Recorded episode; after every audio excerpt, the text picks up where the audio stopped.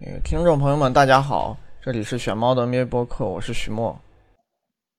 呃，我我是玄猫，那个就是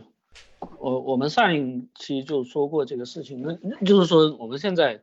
嗯、在没有聊时效性话题的时候，就打算对嗯、之前有一些呃就是固定的一些科科普类的话题，然后嗯、重新给它说一说。然后我我们一开始是打算就前面五期就分分五个位置说一下现在 NBA 嗯、球员的大体趋风格趋势跟以前区别有有多大，或者不同的地方在哪里？对对对。对，然后我我们今天第一期是聊中锋嘛，哎，这个，嗯、在维基百科的，就是篮球的那个，呃，词条里头，然后他也有对五个位置做了一些解释，然后他在中锋这个位置上的解释就是说，是利用，呃，身高和体型在进攻端得分，然后防守端主要是近框区域的护框，然后还有抢篮板，这个应该是。呃，就是可能二十年前他对中锋的定义跟跟这个词条是特别接近的，但对现在中锋他肯定是有一些变化的。而我我们其实主要也就是为了聊这个东西嘛。然后然后有有一个事情就是前提要先说一下，嗯、就是我们比如说今天用的这个呃中锋的整个数据库，它有一个几个前提，一个是上个赛季出场时间满五百分钟以上的，因为这个还是我我们要做一个时间的筛选，要不然的话会出现说你有有的球员可能出场时间很少，然后打出一个很高的效率，这排名很高，这个不不太合适啊。然后还有一个就是就是呃分值这个事情，它本身是一个艺术，不是一个科学，它有可能会出现说我们在聊的过程里头，包括接下来几期也会出现这个，那个那个有可能，比如比如说在呃某一个位置，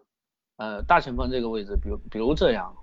或者我们今天聊到这个中锋这个位置，应该是没有浓眉的，对不对？对是，吧？浓眉去年然后一直是四号位更多一些。对，然后我们是按照法尔克那个网站的呃分类来呃确定这个位置的，所以有可能你们会听到某一期的时候会说，哎，怎么这个位置以后没有这个球员，对，没有你现在这个其实不意外，因为呃 NBA 球场现在很多位置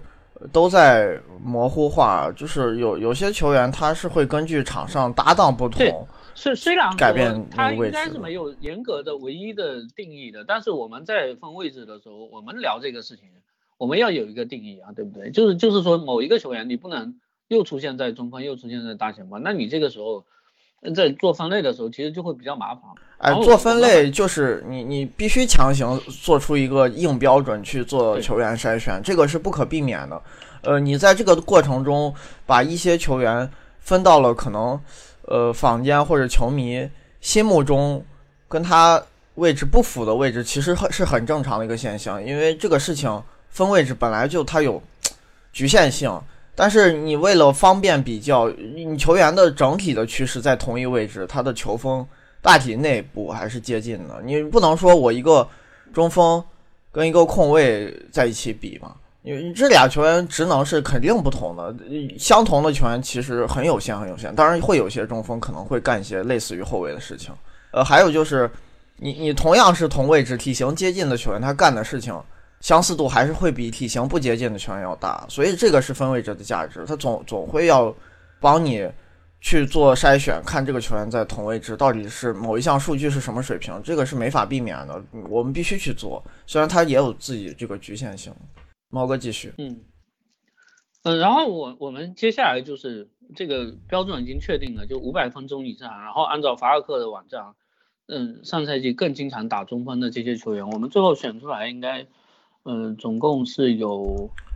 七十三个人，七七十三人，对，嗯然后我们主要就聊这七十三个人，他们有一些平均的数值啊，然后还有一些就是某些数值特别高或者特别低的球员，要不然先从那个三六群那个那块开始吧，因为这块就是我们呃一一一个是它本身是一个比较细的一个嗯、呃、就是打法的拆解，然后还有我们可以对比一下零五零六赛季，也就是十十多年前，你不要看好像十多年前，嗯、很多人。也从也是从那个时候开始看球的，好像印象还蛮深的。但其实，呃，这十几年变化非常大，对，职能变化。哎，你你咱俩前一前一阵儿不是去，呃，回头去看零八零九赛季那个进总决赛的魔术到底哪里厉害？回头看很多事情，就是从咱们的角度视角，现在用可能更科学的观念和思路去探索它，你都会发现有很大的不一样，好多地方以前看不出来的。这才是十年，你就别说再往前了，就是。联盟其实真的变化非常大，以前的打法跟现在球场上的一些思维逻辑偏差非常巨大。嗯，然后那就看看我们先从嗯快攻吧，快攻开始好。嗯，快攻快攻这这一项就是呃我我是拿这嗯七七十多个人平均了一下，然后他们每三十六分钟的快攻的次数是一点二，然后这个一点二。你如果要跟另外四个位置比的话，中锋参与快攻肯定还是少的。就是，嗯，外线的三个位置，从控卫到小前锋，平均都有在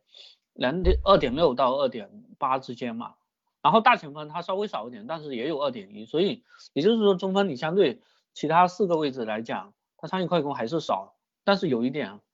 你如果跟，嗯，就是。我们反正就说十多年前嘛，因为这个这个零五零六这个这个表格，嗯，它是一个固定的年份，就十多年前来比的话，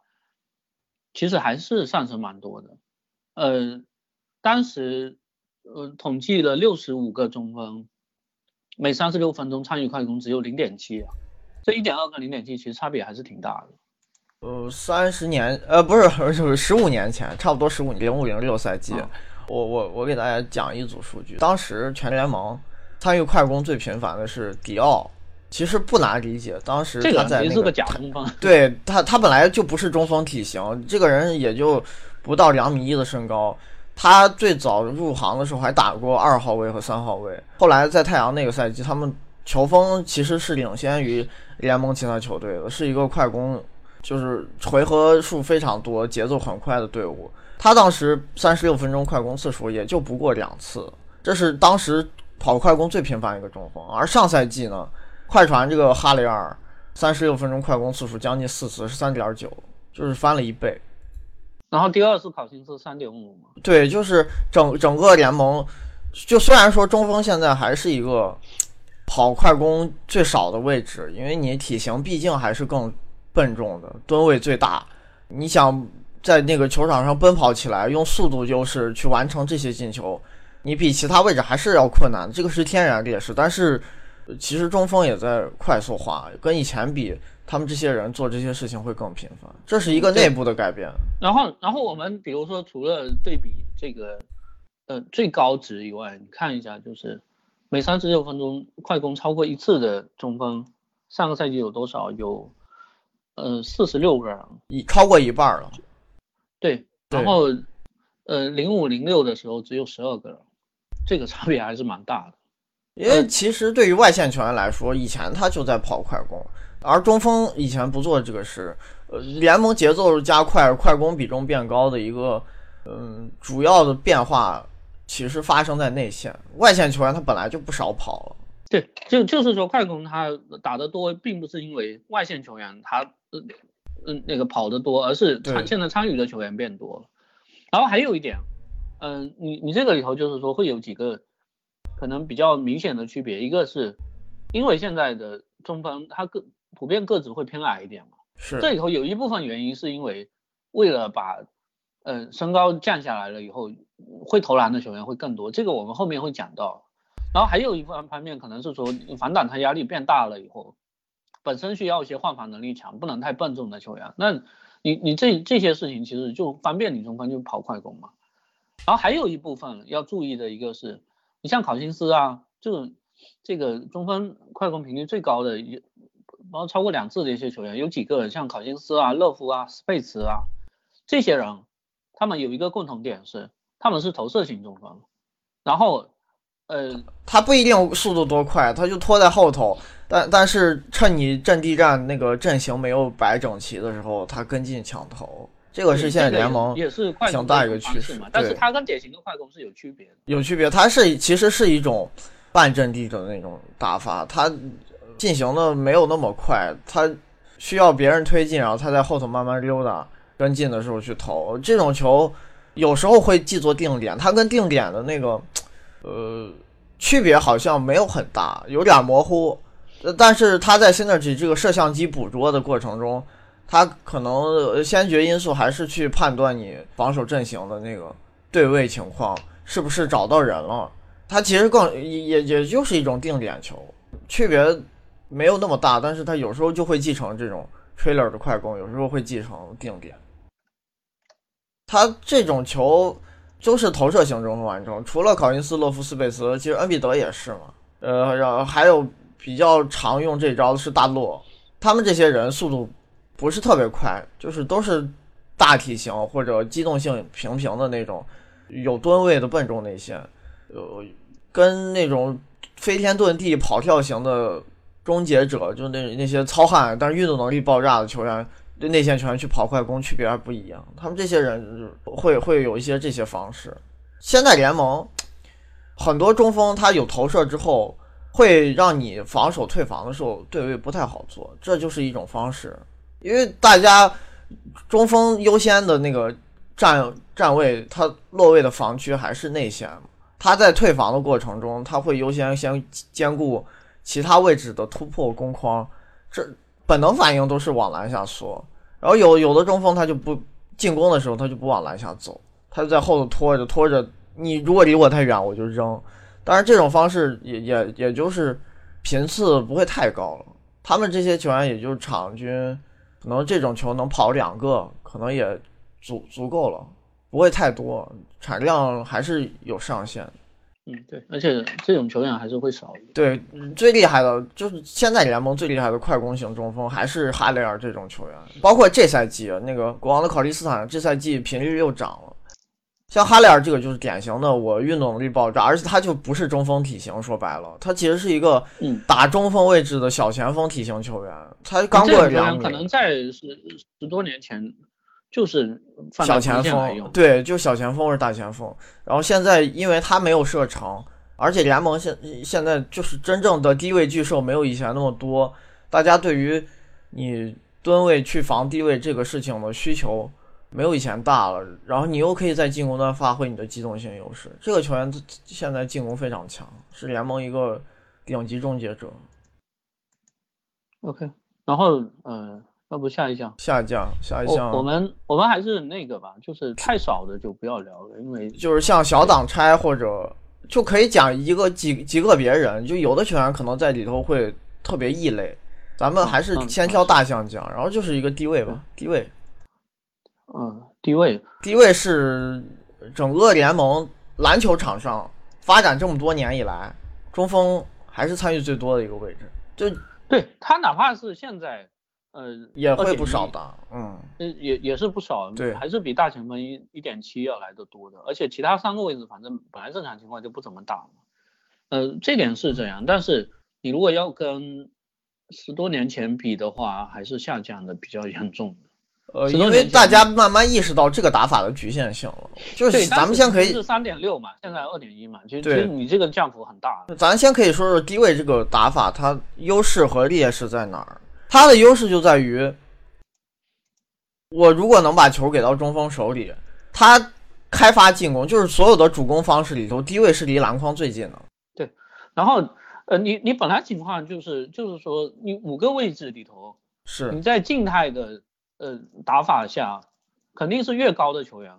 离篮筐越近，他能够发挥的优势越大嘛。你不能说我一个空位，我停在篮下接到球，然后我这时候还有什么优势？其实这个时候是劣势，对吧？呃，你你你外线球员，你一定是要在动态环境下，你冲起来用你的速度把人过掉了以后，然后你你再争取去找一些解法。但是大个子球员，你离篮筐近。哪怕速度没有很快，这个时候没有关系的。我有体型，只要体型的优势，我个子够大，对。然后，那然后劣势，嗯，你需要一道处理，就是你低位虽然说是一个离篮筐很近让中锋单打的方式，但是你也得有人先把球做到他手上。呃，控卫传球能力在这一项技能上是有。有区分度的。你不是所有，不不仅是控卫，就是你其他球员在给他做球的时候是有能力差别的。你其实最典型一个例子，很多球迷应该印象很深。你你十多年前，姚明在火箭时候，他当时经常低位要球，对手就是绕前，球给不到手里，火箭有好多球传不过去。当时就是大家都在讲这个。然后也有些球迷可能会疑惑，为什么最后球会打不过去？其实最后终极原因，你从现在的这个视角去解读，就是你整个投射空间不够好，导致对手在绕前的同时，很容易在其他位置上协防，你球不好掉。所以姚明经常回合占有率上不去的原因，就是身边。总有很多人重重围堵，你身旁的球员射程不够，会帮你增加你面临的协防压力。其实就偷，就是所谓的偷空间，这个是咱们现在经常讲的一个词儿。而且而且有一点就是低位那个位置，你相对协防也好上，对，呃，传球的也没那么好做，相对来说协防也好上，因为你是在可能整个阵型所有防守球员的一个中中心区域，就是他们把你包围着。可能你身旁队友为了让你方便打低位，他们的站位选择就是在三分线或者呃篮筐附近的空切位置嘛，就没射程球员会这样站。你在一个就是罚罚球线或者油漆区附近的位置接球的时候，其实三分线外每一个位置离你相对距离都没有那么远。不是说我我一个空位在弧顶拿球，刚过中圈半场库里，所有人离我都很远的。你不敢上上来包夹，因为他那个奔跑线路太长，导致传球很容易做。我太容易找到队友了，你过来去增加防守兵力来限制我的风险，会比防低位球员要大得多。而且还有一点就是，你线路越长，球比人快的这个优势越容易体现出来，是一个道理。你传球是肯定比人跑得快的，那你传就线路越长，他。能发挥快优势的这个通道是越大的。你不像低位，说我我拿球，我身边那个人可能就离我两米远。他可能 NBA 这些球员体型都这么大，他一步他就迈过来了。你再往外转，开始看似是一个空位的机会，他再迈一步出去，空位就给你化解掉了。这有时候就是低位不好打面临的原因。还有一点就是，其实从纯数据得分率上来讲，低位从来都不是一个高效的手段。在任何年代都是这样，只不过以前外线球员他打挡拆技能能力不够，然后身边的球员投射能力也不足。嗯，然后然后现在现现在还有一个问题就是说，呃，由于种种原因，你就包括呃，比如说进攻端你对呃这些内线射程的要求。那身高跟投篮这两个事情，它本身它不一定是一定是相悖的一个关系，但因为可能有一些培养机制的问题，会导致说，呃，还是大个子会投篮的少，然后所以很多球队他为了呃追求这个射程，把大个子拿下去。对，然后还有一个，就比如说你是呃防守端是为了防挡拆加机动性，但你其实这个时候你把身高降下来了，对你打低位也是会有损害的，对不对？你大个球员，他低位一对一能力会更强嘛，优势更大。你个子越小，做这个事儿越越困难。对，其其实联盟还是最后，你你的问题是这样，所有的球员他掌握技能，其实大家都可以互相学习，但是因为他这是个，我觉得是个年代问题，就是很多球员他经历了那个时代，他在从小培养学习的时候，有些技能当时会觉得不重要。所以现在会出现很多中锋还是不会投三分，但是我觉得这个趋势是在慢慢对对往上增长的。你现在联盟有越来越多七尺球员是有稳定三分射程，这个数量是在增长的。以后这个数量会不会增多，我觉得很难说。这应应该会大概率再往上走。所有的人，他其实现在 NBA 这个培养机制就决定了你。七尺球员就真正中锋，又有射程，然后又有机动性，这三个事情是很难兼顾的。因为大家以前不练投篮的时候，你内线球员就不会嘛。然后你内线球员又笨重，那没法兼顾机动性。所以中锋现在，你你你真正说这三样，就是我又能跑能跳，我又个子大，我又有三分儿，全联盟票跟个子大本身就就就是一个，所以这就如果把这三个都攥到手里，那可能就是全联盟独一无二的存在，或者世界上独一无二的存在。呃，然后那个就是我们刚才讲的，嗯，就是现在中锋平均呃低位只有二点多嘛，然后当时会将近四次这样，然后我们也可以比较一下，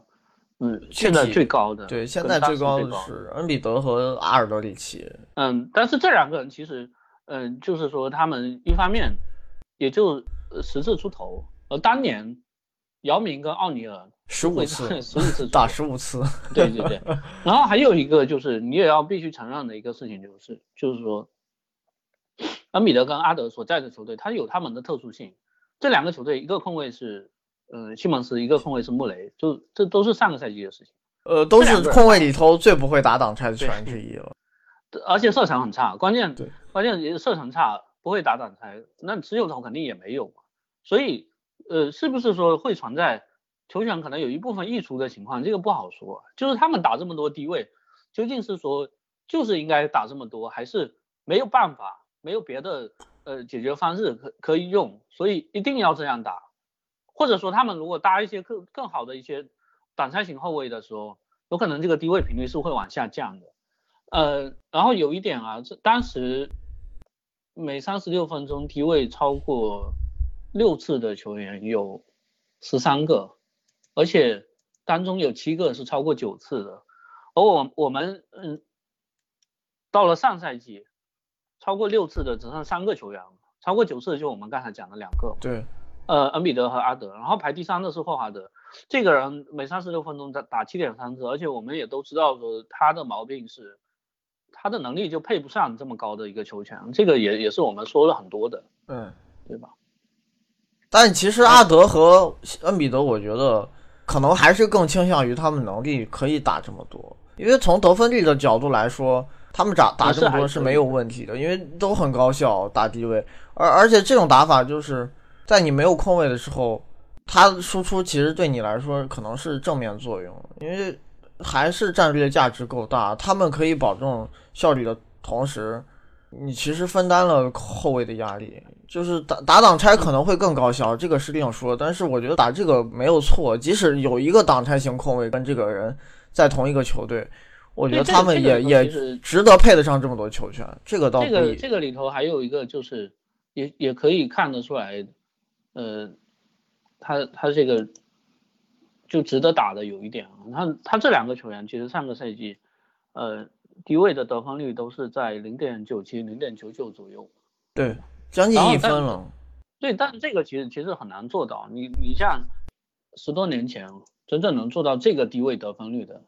当时奥尼尔因为已经进了生涯晚期，还做不到。他那个赛季已经不行，姚明很强，对，这个确实是他厉害。然后你接下来往下看，你你包括邓肯，他当时低位得分率也就零点九二嘛，对不对？呃。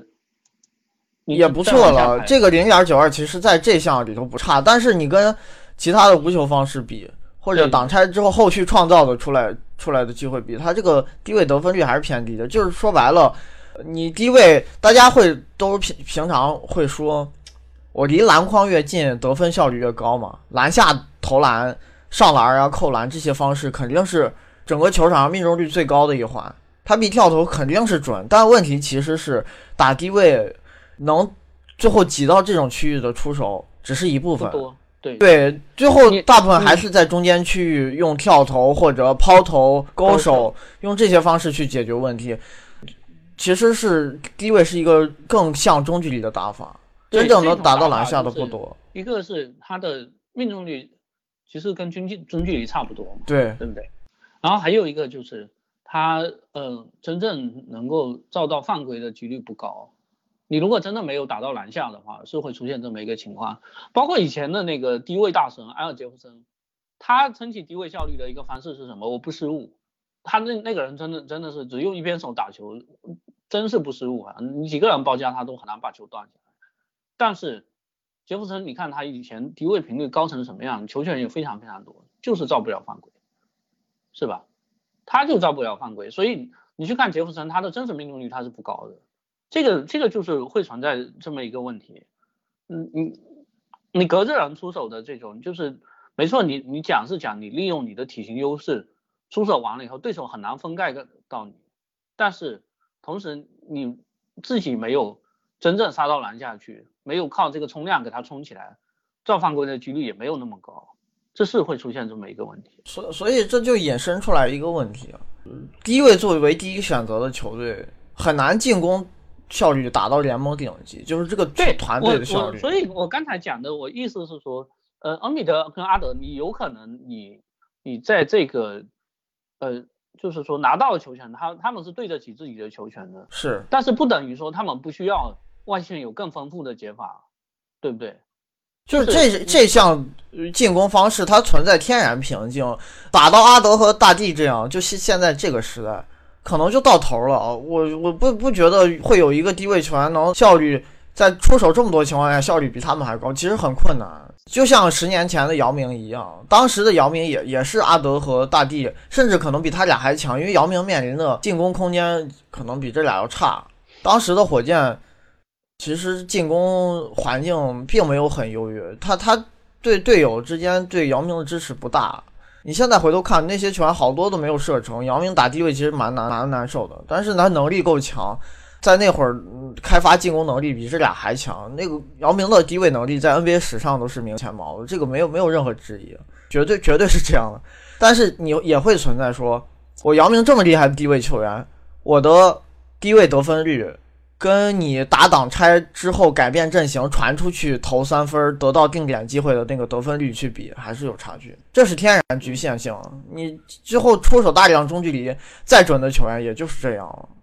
呃，然后还有一个事情就是，你其实真正去注意说，你现在 NBA，它首先我们刚才一个前提就是低位频率它已经往下降了，所以你真正你比如说，呃，每三十六分钟哪怕打两次以上的，或者三次吧，三次以上的，嗯，也就是十五个左右，是。但是你再往下看，你会发现，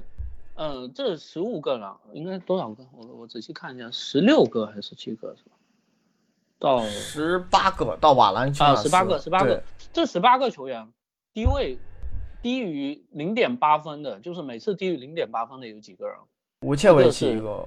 呃，纽基奇。吴切维奇其实他是有点失对他其实以前不是热水准，还有一个是马克加索尔，纽基奇吧？纽基奇和马克加索尔嘛，小加也在。纽基奇，但小加其实也有点失常，他和武切维奇上赛季都对呃效率的一个小年，这个。大部分生涯赛季不会是这样的，对。然后你再看当年，呃，每三十六分钟超过三次的有二十八个人，然后不到零点八的有多少人啊？哦，一大堆吧，嗯，一大堆。对，那其实你你讲白了就是说，当时可能大家都没有什么呃进攻解法的时候，你这球队就只好容忍一些根本就没有技术低位呢，对，没有技术，脚步也很差。哎，我我就点几个名字，其实大家都蛮熟悉的球员啊。呃，什么跨梅布朗，这是水货状元，超级糙汉。但是当时他在球场上，你去看他还是有战术地位的，就是大家骂了骂了十对骂了十多年的一个烂中锋。到上赛季可也能排到前十五的频率，这是。还有什么布兰登海伍德这种球员放到现在，除了空切和挡拆顺二次进攻，别的事情不会让他做的。绝对不，这还有个猛龙的水货新秀拉斐尔阿劳约，还还有 每次低位才零点五分，还有那个马格洛伊尔，就当时打全明星上半场自己疯狂出手，后半场下半场教练不让他上那个，他他也是当时就是凭东区竞争力差进过一次全明星赛，但是他在球场上，对，但但是就是这种球员的技术能力放到现在联盟，他除了做纯终结者去。捡漏、偷鸡、冲抢篮板，剩下事情不会让他做。对，然后所以所以这个也是也是比较搞笑的一个事情，就在这了，就是说，特别是恩比德，可能阿德相对来说还好，因为他那个低位打法，有的时候更像一种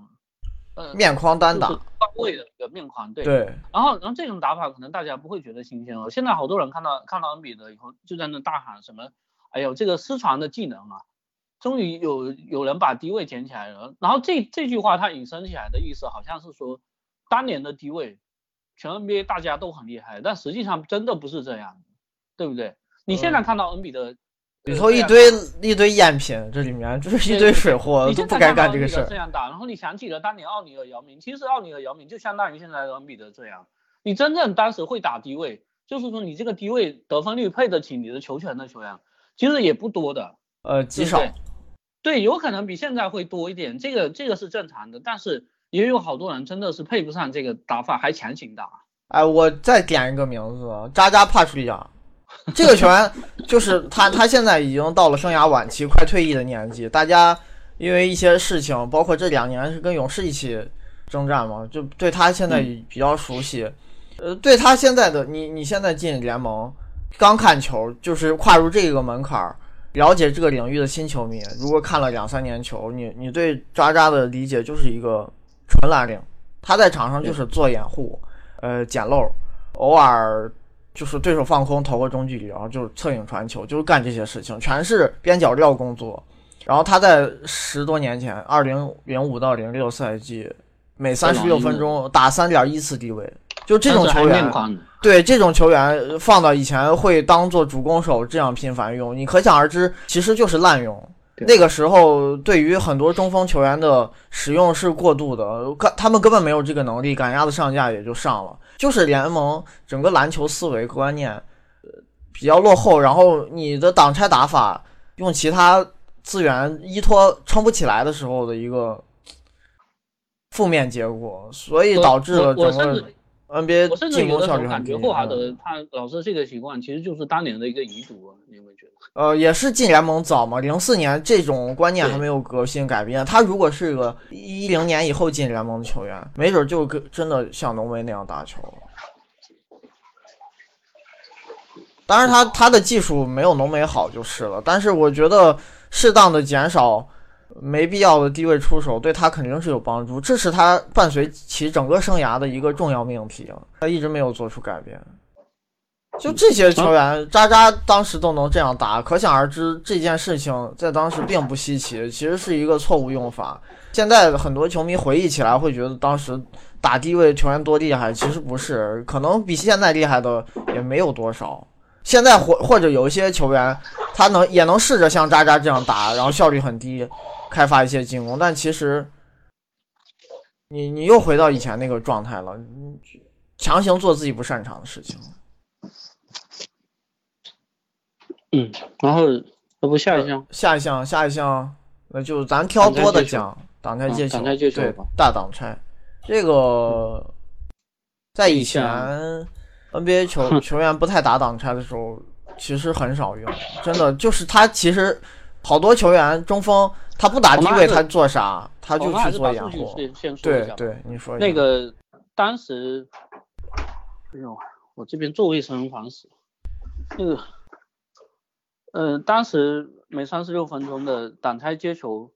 是中分也只有一点二，然后呢，现在中分已经到了三点三了，而且大前锋也有一点八，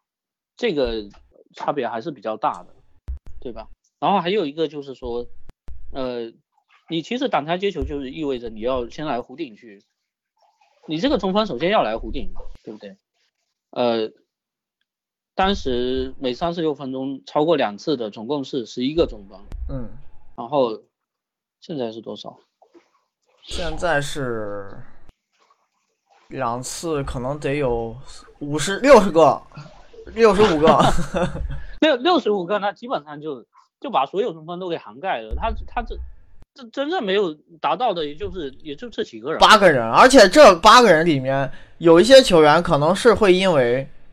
呃，他们这个队不打挡拆，导致他参与不了这种回合。我我举几个例子。帕特森这个，他只是被归类为中锋，他其实是一个射手大前锋。对，他的他他这这个是法尔克网站，他把帕特森归成中锋，格兰特算成大前锋，但格兰特其实剩下是很多的。对，嗯，这个就是或者我我再举俩名字，一个鲁尼，一个阿米尔约翰逊。咱们之前很早很早就讲过，勇士和七六人他是。打挡拆很少的队伍，对。勇士是有能力打，但是他不优先做这个选择，所以鲁尼在场上，T T 这两个人是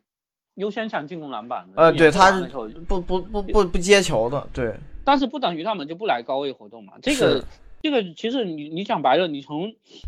当时的只有全联盟只有十个中锋左右，到现在基本上所有的中锋都出来掩护了，这个这个差别还是非常大的，对吧？呃，你不打低位了，你总得有别的事儿做，那做啥呢？那就做掩护，就是是它这个趋势是刚好相反的。你不打低位了，那你不能在那儿溜达嘛？你不能把篮筐附近堵着嘛？你这些人又没射程，那你要做啥事情呢？那就是出去帮后卫挡人，让他们进攻空间变舒服。就是很多中锋在用这种方式参与战术，呃，来弱化他们没有射程的这个短板。嗯，然后相对来讲，就是说，虽然现在 NBA 内线都有做掩护的这个要求，但是最后还是中锋做的会比大前锋来的多。呃，因为体型差最大，他们跟控卫之间的这个错位优势更明显。还有就是你身板更大的球员做掩护质量也更容易保证吧，这个事情也相关的。你很强壮，很高大，你中锋一旦把对面中锋拉出来，这个。这个特别是没有射程，确实是没有射程的内线，你需要又需要把对面中锋拉出来的时候，你就是要参与战术。是，你你如果无球的话，那那只能站在篮下附近这个其实是一个很拖空间的一个方式嘛。就你其他人打战术打的再多，最后你要突破那一下，还是要面对对对面中锋的护框的。所以，呃，我就回到我们刚才最早讲的这个问题，最早最早说的这个问题，那个。在维基百科上面，他有提到一个说中锋，他的有一个职责就是在离篮筐最近的位置负责护框嘛，是吧？这个是早年的一个概念，但其实现在就是说随着中锋越来越多出来掩护，你就先不说投篮啊，就说出来掩护这个事情，就导致好多中锋在做这个选择的时候，他会陷入两难两难的一个情况，这个是防守端的一个问题，对不对？但这这其实是相关的。就只有当你的中锋愿意出来去参与战术的时候，你才会出现这个这么一个情况。然后甚至我我我会觉得就是，当年可能有一些内线，他们会说，呃，我不打低位，然后不在内线要求，我出来跟呃后卫打打二人转啊，或者在外面投篮啊，或者就就就是，甚至说，呃，我接到球以后打打侧影，这种都是属于比较另类的打法。是吧？也跟那个队有关系。你看零五零六赛季挡拆接球最多的中锋是谁呀？是太阳那个科特托马斯。你其实这个球员，你回忆他的能力，他爆发力不怎么样，对吧？他不是一个，而且是个矮个中锋，他不是一个运动能力很劲爆的球员。然后他的射程也就只到中距离，当时也没有三分球。但是他在的这个队是一个挡拆队，他太阳是整个 NBA 最早。把大量挡拆作为自己进攻起手式的球队之一，是一个鼻祖式的球队。科就是像科特托马斯这种，你你会觉得他顺下和外拆威力都不够大的球员，他也在做这些事儿。然后他当时在大挡拆，就是挡拆接球这一项的频率是领跑全联盟所有中锋，而且是自成一档的。再往后，杰梅奥尼尔跟他都有不小差距，场三十六分钟差一次多呢。在当时，包括这个托马斯，其实当时是一个就是会投投中距离。对他射程不到三分线，但是爆发力不够嘛，所以他顺下威力不大。嗯，外拆也不够高效，就不够优化，他的出手选择还是处于低性价比的中距离。但是就这些人，因为太阳当时整个篮球观念超越时代了，他就成为一个当时太阳打挡拆的主要选择。因为这个球员是中锋嘛，那个赛季可能是小斯受伤吧，所以没有小斯咱们这个名单里头。可能有的朋友会问，可能是小斯受伤，有有托马斯，有迪奥，对，然后没小斯，嗯，对，应该是小斯受伤，那年报销了，他当时膝盖就是伤病很严重，连着做手术。呃，这这些球员，你你你觉得他这个定位是不是就类似于现在的可能，呃，特纳这种？哈哈哈哈。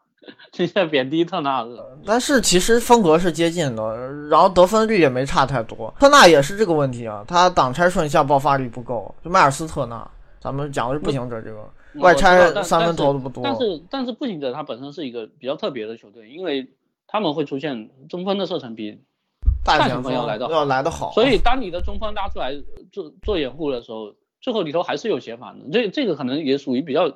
特别的一个情况。正常情况来讲。或者说特纳他如果搭档的是一个，呃，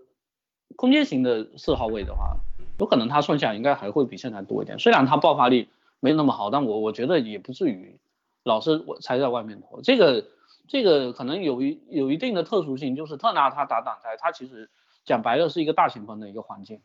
是吧？嗯，就是他自对于他自己来讲嘛，因为你以后有一个赌空间的球员，不管你搭档萨博尼斯还是塞蒂斯扬，这个这个情况确实也比较特别。呃，然后反正反正就是现在确实，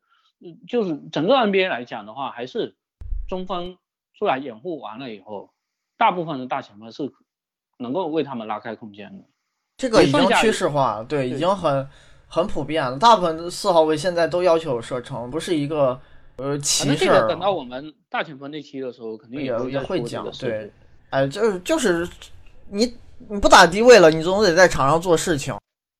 那大家现在都在打挡拆，那你做的事情就是去做掩护。那做掩护的好处就是你会得到一些挡拆接球机会，因为对手的防挡拆策略它不是一成不变的，甚至有些球队他会包夹还频繁，就把你这些大个球员的机会露出来。你你会得到参与战术的方式就是这样。现在很多中锋他不打低位，完全不打低位，然后疯狂做掩护的球员越来越多了。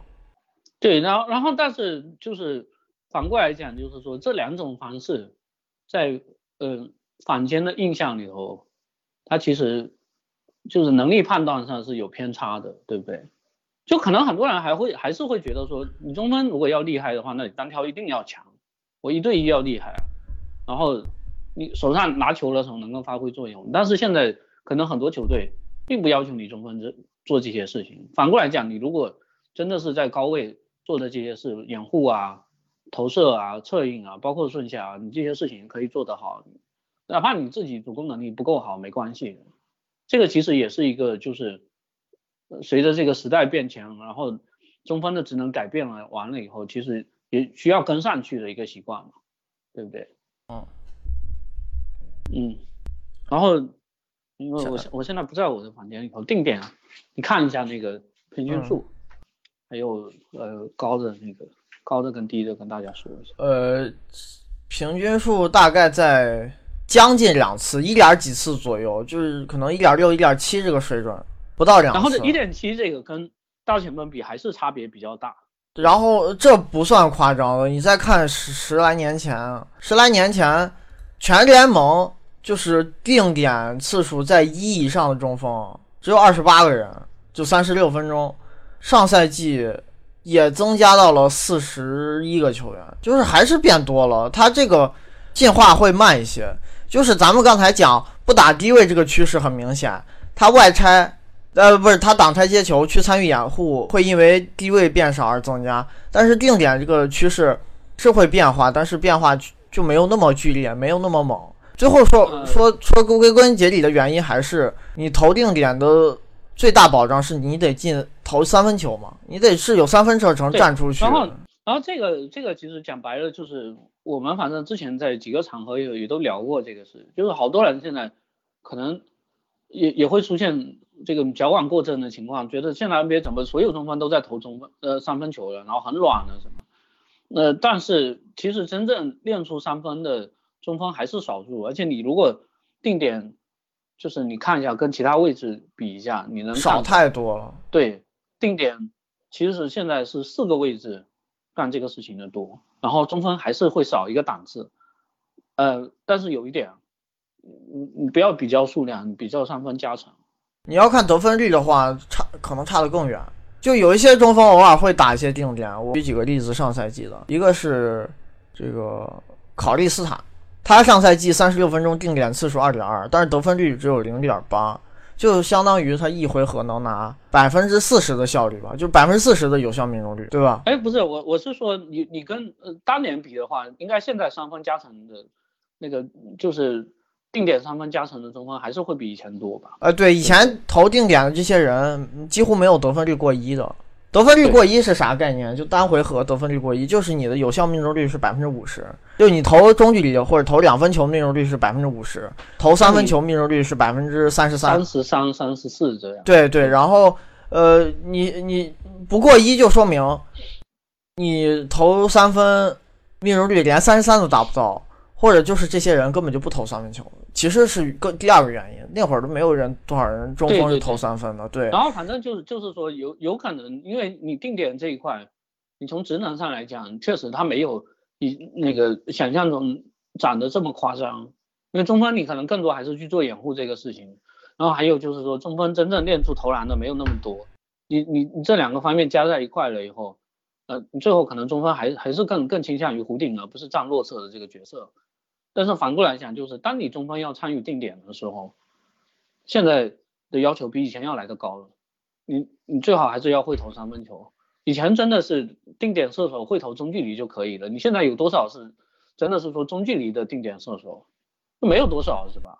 包括这个打法，你就就是要求你拉开空间用的，拉不开投这个区域没有那么大的效率收益。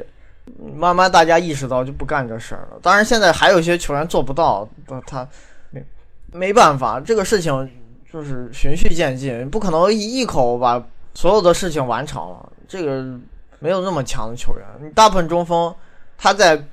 拓宽射程、扩扩大到三分线以外出手的这个前先决条件，还是你本来就会投中距离。那你那些本来连中距离射程都没有的球员，你不可能从篮下直接跳到三分线外去投。这种人就是跟基因突变一样，太少见了。虽然上赛季出现了一个这种人，戴德蒙，但不是所有球员都是这样的，这是个例，太罕见了。很多人他可能以前是终结者，然后现在今年会有好多中锋被要求做这事儿。隆安啊，呃，亨森、阿伦，包括马辛米，今天刚进了一个三分球。他这些球员以前都是纯终结者，但是他在被要求试着投三分的这个事情上频率还是偏低的。你所所有的球员，他都进步或者改变一个习惯，他得有一个过程。你想一夜之间蜕变成顶级空间点来提供牵制力，这个事情是太困难了。大部分球员都得一步一步来。嗯，所以你你看这个上赛季全联盟。投定点球员的这些中锋，投定点的这些中锋，他们有些球员他还是效率像以往那样低，就是得分率可能在零点八，呃零点九左右，甚至还有零点七的，就是做这个事情他并不准，偶尔尝试着放冷箭，或者再投两分。对，上赛季也有一些中锋还是像十十多年前的那些中锋一样，他们就没有进化出来。那当然还有还有就是说。有一种定点方式，它其实是参与掩护的定点方式，就是比如说一个中锋手递手无球掩护这种。对，手递手给某个球员，然后然后后这个后卫球员突破完了以后再回传。它跟挡拆有点像。对，这个跟挡拆其实是类似的，只不过发起点是由内线发起，然后它最后会算成一个定点，是吧？这这种确实也会有，反正呃，我觉得这一块就是没有大家想象中的，就是中锋。都在投三分这个事情，对进化的这么快，但是它应该是一个趋势，或者说你你回头有可能它的频率不会太高，因为这个先决条件还是中锋可能要更多去干别的事情，它的频率不见得太高，但是你一定要精装，就是等到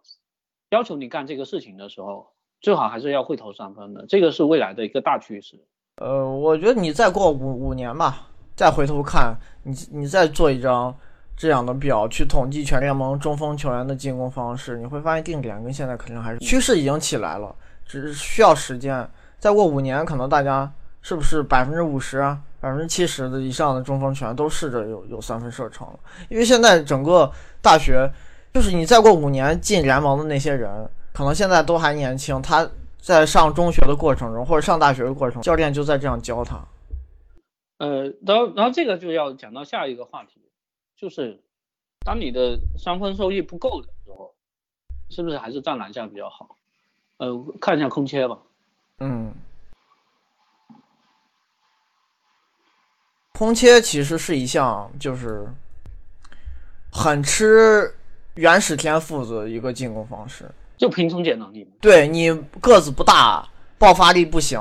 你这项就难以。保证高产高效，这个就是还是内线球员或者七尺球员的一个外线球员偶尔做这个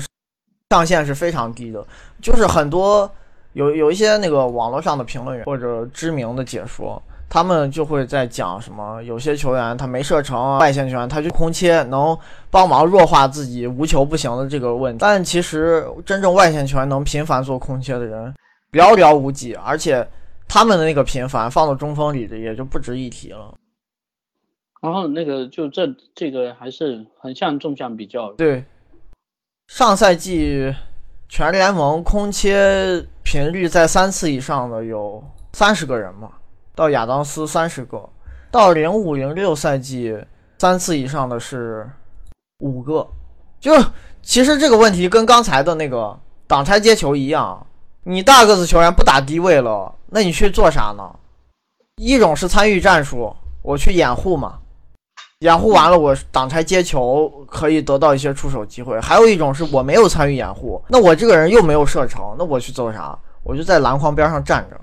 但是我为啥在篮筐边上站着有危险？因为我个子大，我爆发力好，我我在那个位置接到球我也能放得进去，不会因为可能有时候篮下特别特别拥堵，导致我没法得分。这是小个球员才面临的问题，大个球员很多人不会有这个问题，虽然也有的人会有，这个是分分分人去讨论，因人而异。嗯，对对，这个就就是说有几几方面，一个就是呃，因为你现在。还是空间比以前好的情况下，嗯，你如果内线只有一个终结点，他们的这个空间空间的难度肯定，我觉得还是会比以前要来的小的，对不对？这里头有一方面是这个，就是你包括球传到他手上，可能也也会更容易传到一点，因为那么深的位置，你如果以前像那样插冲一样都是人的话，你确实可能比较难传到这个空切的位置。啊，还有一个就是说他们打无球确实也变多了，这些都都这个。反正是相辅相成的一个关系嘛，呃，然后就是我刚才说的这个这个问题，这个这个问题，我觉得我觉得是可以讨论的，就是当你的中锋如果说投篮真的不是说好到像洛佩斯这样，那洛佩斯可能呃这标准太高了，反正就是真的能够能够胜任这个定点角色，我们姑且不说挡拆高位掩护啊，这这个因为你高位掩护完了以后，你本来就有走上下或者走外拆的。这种功能性嘛，对对，两种选择，这个你可以投篮，也可以去终结，这这个是另说的啊。我们就说无球，他不参与战术，不参与挡拆的时候，他究竟站哪？那其实两个选择，有一个选择是你你去投篮，真正把空间拉开。但是当你的投篮不够好的时候，是不是站里头可能更好？然后还有一个问题，我们其实之前也讨论过了，就是，呃，有的时候你场上如果射手太多的话。是不是一个好事情？呃，记得我们之前有聊过，法尔克也讲过这个问题，就是你所有人都站三分线外的话，就是三分线外人数密集，相互之间距离变短了，相互之间距离变短的一个负面影响是，有时候对手可能一个拳在一侧能一个人防俩射手，就是你你外线它也会存在其实拥堵这个问题，只不过因为三分线它那一个周长特别长。你有时候站多了没那么明显。你如果是摆四个人在三分线外，俩底角，俩四十五度，相互之间距离挺大的，好像一防二的那个局部防守不太好做。但是如果你再多加一个人，你有时候就是会这样，同侧射手其实是紧挨着的，然后对手有一个防守权去防你的攻框权突破。或者你你比如说是一依次拉开这种战术，所谓的依次拉开，就是一个人在同一侧发起进攻，单挑进攻，剩下四个人去站对侧，尽量不让协防跑到你持球侧嘛，就跑到你的强侧。但是有的球员他机动性很强，他又特别聪明，比如说追梦格林，他就会提前移动，他移动之后会留留下一个空位，就是会留下一个漏掉的防守球呃进攻球员。队友能比较容易补的。哎，对，如果队友体型又挺大，防守能力又不差。他有可能在局部是一防二还能防呢，有人有这种防守能力。然后 NBA 现在会存在一一个这种问题，就是你如果外线射手全都站到离篮筐很远的位置，可能不见得有一个顶级终结者站篮筐附近，然后三个人站外头，一个人开发进攻的站。嗯，对。然后你其实你看这些，就是上赛季空切频率特别特别高的球员啊。他们其实就担担任的就是这种内线支点的一个作用。他在篮筐附近提供牵制力。对对，呃，因为这些人身材高大，运动能力爆炸，他们可能一个狭小的空间轻松起跳，只要你喂球那个人传球能力差，他们就能得分。我举几个例子，一个麦基，这个太典型了。今年在湖人也是这样，湖人这个队空间很堵了，他射手资源完全不足，但是麦基照样能在这个队得到大量吃饼机会。除了他自己，就是可能有一些呃走位嗅觉。终结那个嗅觉，他他会自己得发现这些机会，站在篮筐附近去接应队友。其实这个球员在这方面天赋还挺棒的。还有一点就是，确实他个子大，跑跳能力强，有时候堵他也能硬起，或者队友高吊球吊得很高，他就是因为天然身体条件优势，可以压着对手完成得分。还有一个就是卡贝拉，就是在去年火箭那个空间非常棒的射手环境里头。得到大量吃饼机会的一个球员，嗯，而且而且你看他们的这个得分率，或者说你其实大家了解他命中率的也应该知道，就是当你这个篮下命中率高成这样，而且能够频繁攻框的时候，你三分要做做到同等程度，其实是比较难的事情。毕竟你是在篮筐附近，这些人篮下命中率都是百分之七十多。对啊，对，七十多是什么意思？其实讲白了就是你三分命中率要在。四十五左右，嗯，四十五左右，那很难了。很多人控卫他都投不了这么准，你别说再有一些贴防压力了。而而且他们这个七十多，其实还有一定的造犯规的概率嘛，是吧？嗯，你离篮筐近越容易身体接触，你都是上篮啊、扣篮这些容易制造身体接触的方式，在拥堵区域去得分。也确实容易造犯规，所以这个其其实也就是为为什么我说的，我刚才说的这个这个事情，它本身不矛盾。我说的意思就是，呃，中锋这个定点的频率，你真的一定要往上加的话，它可能有点违违反篮球的这个规律。然后，但是不等于你这个功能性不需要进化，而且或或者说是这样吧，很很很多中锋球员，我觉得。嗯，他要增加射程的一个原因是，喂喂，嗯，我觉得很多中锋，你你逼着他或者要求他去拓宽射程、增丰富功能性的一个重要原因原因是这些人终结就不好。对，那我我觉得你其实讲白了，嗯，你讲白了，你你原来可能就已经被逼着往外走了，你要开投一些定点了，那你这个时候定点，你如果做的还不够好的话。那你等于什么都做的不好了，对不对？是，那就就是说，你如果终结不够好的话，那你最好会投三分球，是不是这个意思？对，是这个道理。就是麦基这种球员，我觉得可能没必要去投三分，因为他终结够厉害了。他在这个事情上站篮筐附近，对于球队进攻就是正面帮助。呃，你可能多做那些丰富功能性的事儿不是好事儿，会影响他的效率。但是有些球员把他们换成一个。真的，呃，又不是特别厉害的射手中锋的时候，不一定你这个就是一定是加成的嘛，对吧？对我再我再举一个例子啊，呃，比如说纽基奇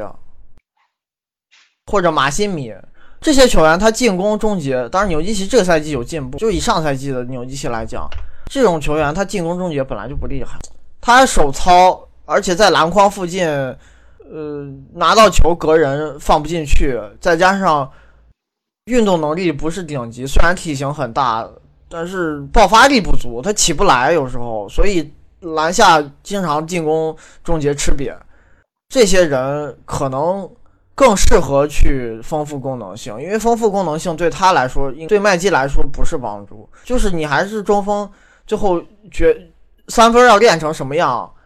对你有多大价值的一个先决条件，还是去看你原本你作为中锋最重要的这个职能，你做的好不好？这个，这个就是就是看还是看你有没有退路嘛，对不对？是你没有退路的时候，你就最好要想一些新的方式。其实霍华德他真的一直被人批评，呃，这里头有一部分原因是他的低位，你摆在明面上就是不够好。嗯，这个确实是。然后还有一个跟他形成强烈反差的一个事情是。他在有限的挡拆接球的回合啊，空切的回合啊，二次进攻的回合，效率又特别高，得分效率很高，就说明他有身体条件完成这这个是适合他的打法，数据证实了这些方法的正确性。是他等于他他这个人是被一分为二的嘛，就是 有一部分特别强，有一部分特别弱，但是特别弱的这个事情他又干了很多，所以大家才有这个争议。但如果说他都本身就没有这个终这个终结能力的话，那可能是这个东西争议的方向又变得不一样了，对不对？那就是成了他进攻到底会啥的问题，不是说擅长啥的问题。对，是，就不是不是一个定位的问题。行，咱咱们嗯，你继续。嗯，二次进攻跟空切，就下一个。对，那我意思就是咱往下一个流程走。二次进攻跟空切它有异曲同工之妙，就是其实都是站篮筐附近的一个靠体型完成的进攻方式，呃，只不过之前那个是。你站那儿，对手去协防了，然后你队友趁这个协防的间隙把球塞给你了，你放篮了。二次进攻就是对手去协防了，但是队友没传给你，没看到你或者传不过来，他自己出手了。你甭管是外线出手还是突破进来中，然后你趁趁这个空间，对手去协防的时候，你得到了一个冲抢进攻篮板位置，个子大，体身身高高，然后体重大，有吨位，能卡住人。或者爆发力好，能冲抢，你把那个篮板球拿到在中间，其实跟空切有相似之处。一般空切多的球员，二次进攻也不会少。这两个事情有相关性。你你射手内线，你总站外头，你既空切不了，你也得不到二次进攻，你离篮筐就很远。这两个进攻方式都说白了都是离篮筐近的人才有机会做，离篮筐远的人他做不了。你你总站外头，篮板也不会蹦到你手，那都是凭运气的，不是靠抢了，所以就是上限很低。然后二次进攻做得好的球员，最后还是那个趋趋势，你够壮，爆发力够好，能跳，嗯，个子大，就就靠这些方式得到一些拼抢回来的机会。但是这个选择得分率会比空切低，那因为有的时候面前还是有人，对他可能一那个防守压力会更大，这个选择得分率会低，呃，更拥堵，而且他是第二波嘛，第二波战术，他不是。我我直接得到一个队友传出空切机会，那个会轻松很很多。这个就是我我抢完之后身身身边一般都是有人的，很少那种我抢完篮板空身边空无一人我轻松得分。这个其实场景不太不太常见，大部分时候你拿到球都是重重围堵。你这个跟那个别的位置还有还有以前比一下，呃，他们现在联盟。二次进攻频率在三次以上的三十六分钟，三次以上的一共上赛季是七个人，如果是两次以上，上赛季是三十四个人。呃，以前零五零六赛季三次以上的没有，两次以上的二十八人，还是少。嗯，就是是吧？还是少。我我觉得这都是一样，挡拆接球、空切、二次进攻都是你中锋不打低位的时候，你总得做一些事情。最后就分到这些项目上了。对，你你不拿球了嘛？你不拿球，你是无球状态。无球状态，你总得，你不可能在三分线外站着啥都不干。然后你又没射程，队友不会传你，你总得做一些事情。其实中锋球员他也在进化，他的进化的方式就是我减少持球进攻，我多去用我体型擅长的无球方式去在这个篮球场上找到我的进攻存在感。冲抢篮板就是一项。空切是一项，挡拆接球是一项，定点也是一项，这些都是乱战和无球方式，不是主攻方式。你打完主攻，想自己再抢到球，其实很难。对，这其实很多时候还是，呃，你就比如说强侧有一个人进攻完了以后，然后然后然后弱侧去跟进抢进攻篮板嘛，或者说有后卫直接高位把人阵型全部冲开完了以后，因为对面中锋是挡拆完对着你的自己的后卫，嗯，所以他没办法去抢板，然后。你你这个时候中锋其实也有一个大对小的一个体型的优势，然后再去抢，这些都是，嗯，这个这个其实就是现在还是内线的，呃，一个无球机会多了，一个错位多了，啊，这些东西加起来才能让你抢进攻篮板抢的更，就是频率会更高一点。呃，还有一些中锋不太做的事情，咱们最后收尾简单讲一讲吧。其实中锋常用的一些方式，咱都就是这些。对，还有一些不常用的，只有极个别特例，咱们单拎出来全去说。比如说面框单打，面框单打和低位单打，在联盟这个 Synergy 这个数据供应商，他做呃追踪的时候，一个主要区分还是看你发起位置，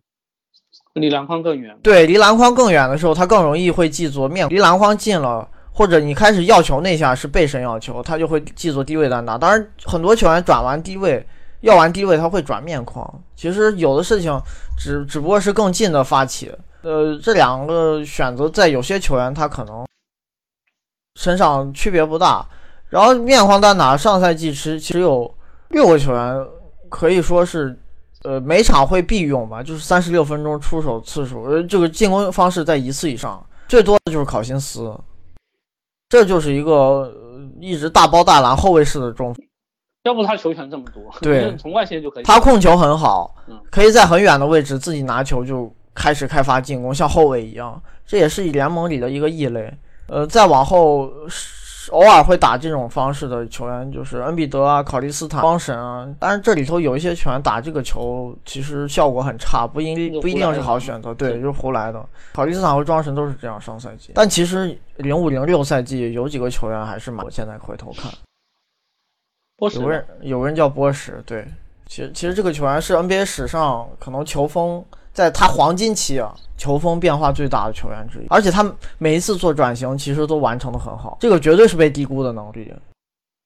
嗯，这个人变化能力是是是强。对他早年的时候单挑技术非常精湛的，但是自从加盟热火之后，身边有两个单挑可能比他更厉害的球员嘛，詹姆斯和韦泽。那你让他去开发，对你必须去做别的事情，因为没有你在这个区域打球的机会了。这个事情大家。加起来机会是有限的，你别人做了你就没得做了。那你要做啥？他就去搭档拆。他以前就是一个低位和单打打非常多的球员，面框单打和低位背身。到他的低位跟面框差别不太大，差别不大。对，然后到了热火，他变成一个挡拆加定点球。这这个球员，他可能在零五零六赛季猛龙时期，每三十六分钟每场单打面框单打加低位这种单挑打十多次，到了热火可能要除以三，剩三次左右。嗯，你然后在零五零六赛季，他的挡拆接球加定点加起来一共才三十六分钟四次，到了热火可能有将近十次。再往后，邓肯、加内特这种就是主攻手，在当时也会开发一些进攻。哎，就是那会儿。这个趋势相近的那会儿，中锋他有些球员的那个低位背身跟面框单挑，不见得能分得特别清，也会有一些球员多打这些方式。然后还有一项就是，你说，没有没有，我我其实意思就是说，你你可能你现在大家更精化这个事情的时候，也知道说大个子你离篮筐更远的话，你本身就就是，嗯，可能效率更低的一种方式嘛，就就更不会让大家做了。但是当年是一个。大家低位全部都是你，不管你有没能力，都给你球这样打的。那你相对来讲，可能对面宽他也也也有更高的这种包容度。其实讲白了，还是解法少的情况下，你你有些打法，他哪怕不那么先进或不那么合理，他也会愿意让让你去这样做，是不是？嗯。那现在不行。还有一项就是挡拆持球，这个其实是外线球员的专属技能。呃，NBA 史上也没有几个大个会常做这个，但是。呃，联盟里总会弄有那么一两个奇葩吧。上赛季这个人就是考辛斯，咱们刚才在讲面框弹打的时候也说，他是五次挡拆，他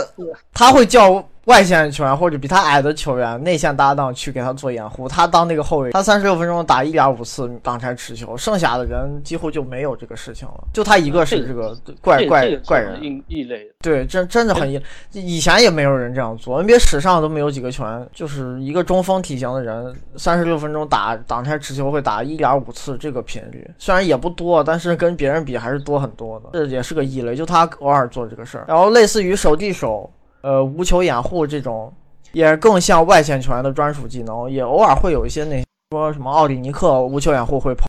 大卫韦斯特，还有那个凯尔特那个丹尼尔泰斯，还有斯贝茨，这些都是射手型的内线，只不过有的人射程只到中距离，有的人射程会到三，呃，但是这些事情放到十十十多年前是没有中锋，他们也是比以前做的多了，还是投射能力强了，你才能偶尔做这些。这个反正就是你等到二十一世纪中间十年的时候，可能像勒夫啊、诺维斯基啊这些人是会做这些事，但这些人更多是上成大前锋就是。嗯，反正无球掩护和守地守的前提是得会投篮嘛，你要不然你这都没有这个价值，谁让你去做？你先得会投篮。那为啥会有些球员在现在这个年多做一些这事儿？还是因为射程变远了，呃，偶尔做。但是，呃，还有一个问题就是，其实这个事情，无球掩护这个事情，手递手这个事情，你需要跑位能力你才能完成。所以对于内线球员来说，我机动性不足，速度不够快，太迟缓了，有时候不见得能跑出机会。不像外线球员，我反跑特别灵活，我总能在人群中像库里那样。对于防我的球员来说，是一件很头疼的事情。我可以不停的换方向跑，内线球员不行，你没有那个速度优势、机动性优势，不够灵活，跑不出是啥机会。所以能做这事儿的那些人也都是偶尔，这个频率也不高了。嗯嗯，那今天其实差不多就是这样。中锋我反正总结一下，对你说一下。嗯，就是就是说，其其实确实，你只有这十多年，这个中锋职能还是改变很大的。然后，你像中锋其实要求做的这些事情有哪些？如果你的低位确实足够厉害的话，应该还是要放开权限让你去打的。但是这种球员本来就少，有可能当年也是少的，只不过说当年这个放开的这个自由度可能相对来说高一点，因为你你现在有有更合理的方式。更高效的方式去打的时候，嗯，你只有低位非常轻装，你才能干这个事情。然后还有一个就是说，毕竟球员的呃回合数它是固定的，能力是有限的。你只有把低位的次数给它降下来了以后，你才能去干更多对体系有帮助的事情。这个里头就包括去高位掩护，这个是最重要的一个职能。因为，嗯，你就高位掩护完了以后，你可以往里走，也可以往外走，呃。然后如果不参与掩护的话，一个就是投篮，一个是让篮下空切或者抢进攻篮板。呃，前一种方式，它能够起到的战略价值就是把对面的中锋拉出来。但是现在来来说，NBA 能够做到这点的人还是比较少的。呃，后一种方式，你在效率上来说其实是最高的一种方式，是吧？就就相对来说效率是最高的一种方式。然后但是就是呃。如果这点做的不够好的话，就篮下终结这块，如果做的不够好的话，其实多开开发一些多样性，这个才是就是呃退而求其次的一种方法，对不对？嗯，现在联盟球员他在摸索这个尺度，就是哪些人适合干啥事儿，他自己可能在刚开始也不见得有输。我我举一个例子，就是独行侠那个德怀特鲍威尔。他其实挺典型的，就是一个球员在转型过程中面痛期，他全都经历完了。他刚进联盟的时候，呃，大家给他的定位是技技巧型，有射程的那种内线，然后当时是走大前锋路子的。他不是一个中锋，对个子不够高，呃，又有一些运控技术，包括能投射，但是投了几年，发现自己的投射能力没有强到能驾驭这种打法的地步。反而成了一个错误方式了，打着打着自己还越打越差了。后来联盟整个就是体型矮小化之后，他又开始做反向的一个思考。我我想我是不是应该再退回去做可能更接近于内线球员做的事情？然后这个人运动能力、身体天赋就是体型不行，但是其实跑跳相当强，是个顶级的运动能力。他他就开始回头去。思考我我是应该走一些复古的路线，往回想去去做终结者，还是说我继续走空间型内线这条路？这个其实也也也不算是复古，因为以前的中锋可能是打低位的啊。对对，就是我我我去往篮下走，他就不开始往往外头想了。他到上赛季开始彻底就放弃了投三分这个事情，就或者说是比以前放弃了，他产量变低了，频率出手少了。反而还收到效果，或者这么说好了，就是就是我我是我是觉得你你首先就是呃你联盟能够配得上拿很多球权的中锋不多，嗯那那我们可以先预设一个前提，就是大部分的中锋你是要走无球或者走战术的路线，你不管怎么样，就就是你不是持球去低位要求的这个路线，但是这个大前提确定下来了，我觉得这个没有争议。接下来的问题是，你无球的时候究竟应该站哪里？包括你挡拆的时候是以外拆为主还是以顺下为主，这这个是有考量的，对不对？就是这这个是要看按照你的个人个人能力去去做定位去做思考的，呃，而且也没有这么容易做出来，也包括有些球员他可能也会出现这个情况啊，你比如说，呃，我我本身终结没有特别好，没有特别好，但还可以，就可能还凑合还可以，那好，我没没到顶级，那我我现在退役不出来，我去投篮，投篮呢，发现投的不大准，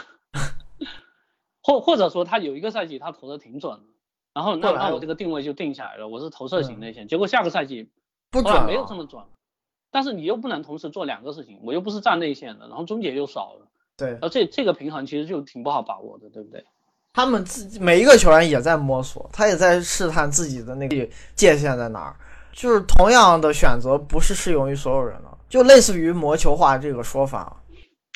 大家都会说我投三分效率更高，但有的球员他射程不够，他驾驭不了投三分这个事儿。没没对，其实魔球他最后还是篮下的三分，对，最后最后可能，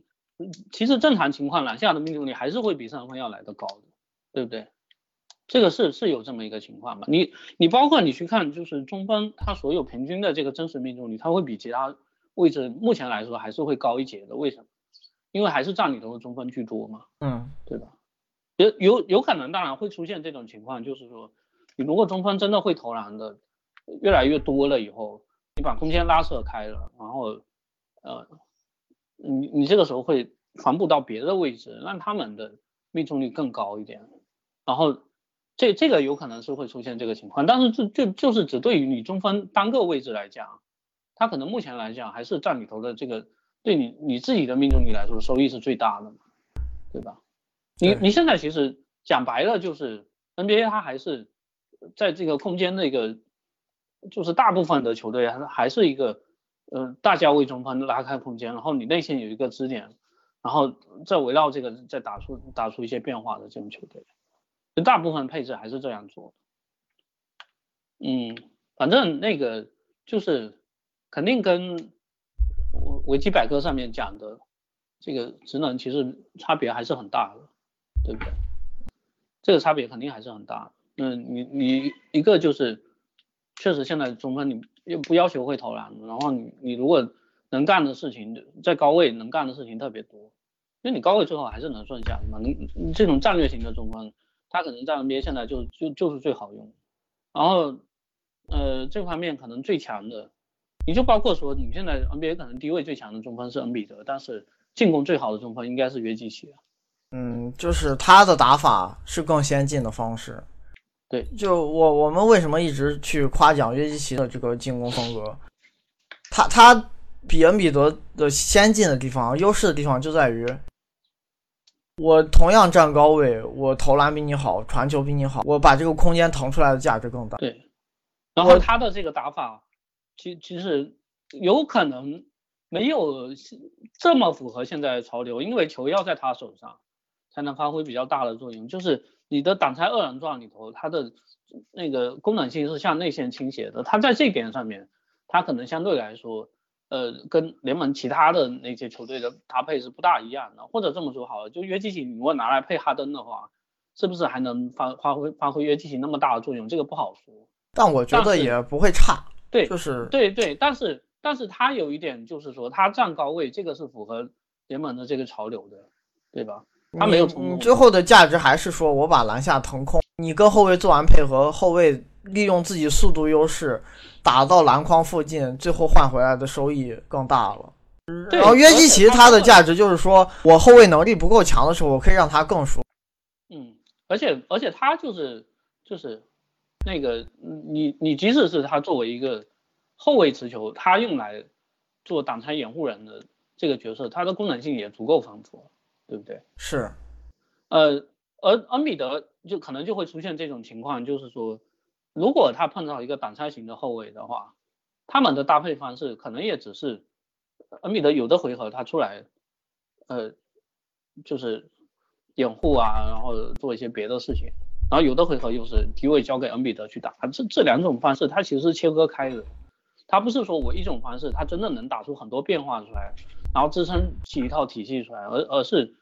它的这个本身的方式跟跟现在主流的这个方法它是两套方法。对吧？这个反正反正还是确确实这十多年变化可以看得出来。然后呃，未来几年，反正我们我们其实这个这个统计每年也有做，我觉得应该包括今年这个就开赛的这个趋势看下来，应该这个变化的趋势应该还是会继续下去。行，那咱们这期节目差不多到这里就结束了。我这个咱们这个流程，可能朋友如果觉得太枯燥，或者在形式上有一些新建议，大家都可以去，不管是在微博上留言，是在我们上传的其他第三方平台，什么喜马拉雅，大这个大家有什么想听的或者想知道的东西。多提建议，我和猫哥也可以想去策划。你像今天这期节目就是咱们开始做的一个，把把这个中锋这个位置讲讲。对，OK。然后下下一期咱们继续，就从五号位开始吧，慢慢来。如果联盟里头发生一些 比较引人注目的大事儿，就像上一期咱们被突然单做一期去说。行，那这期就到这里就结束了。猫哥跟大家说一声再见。好，OK，拜拜。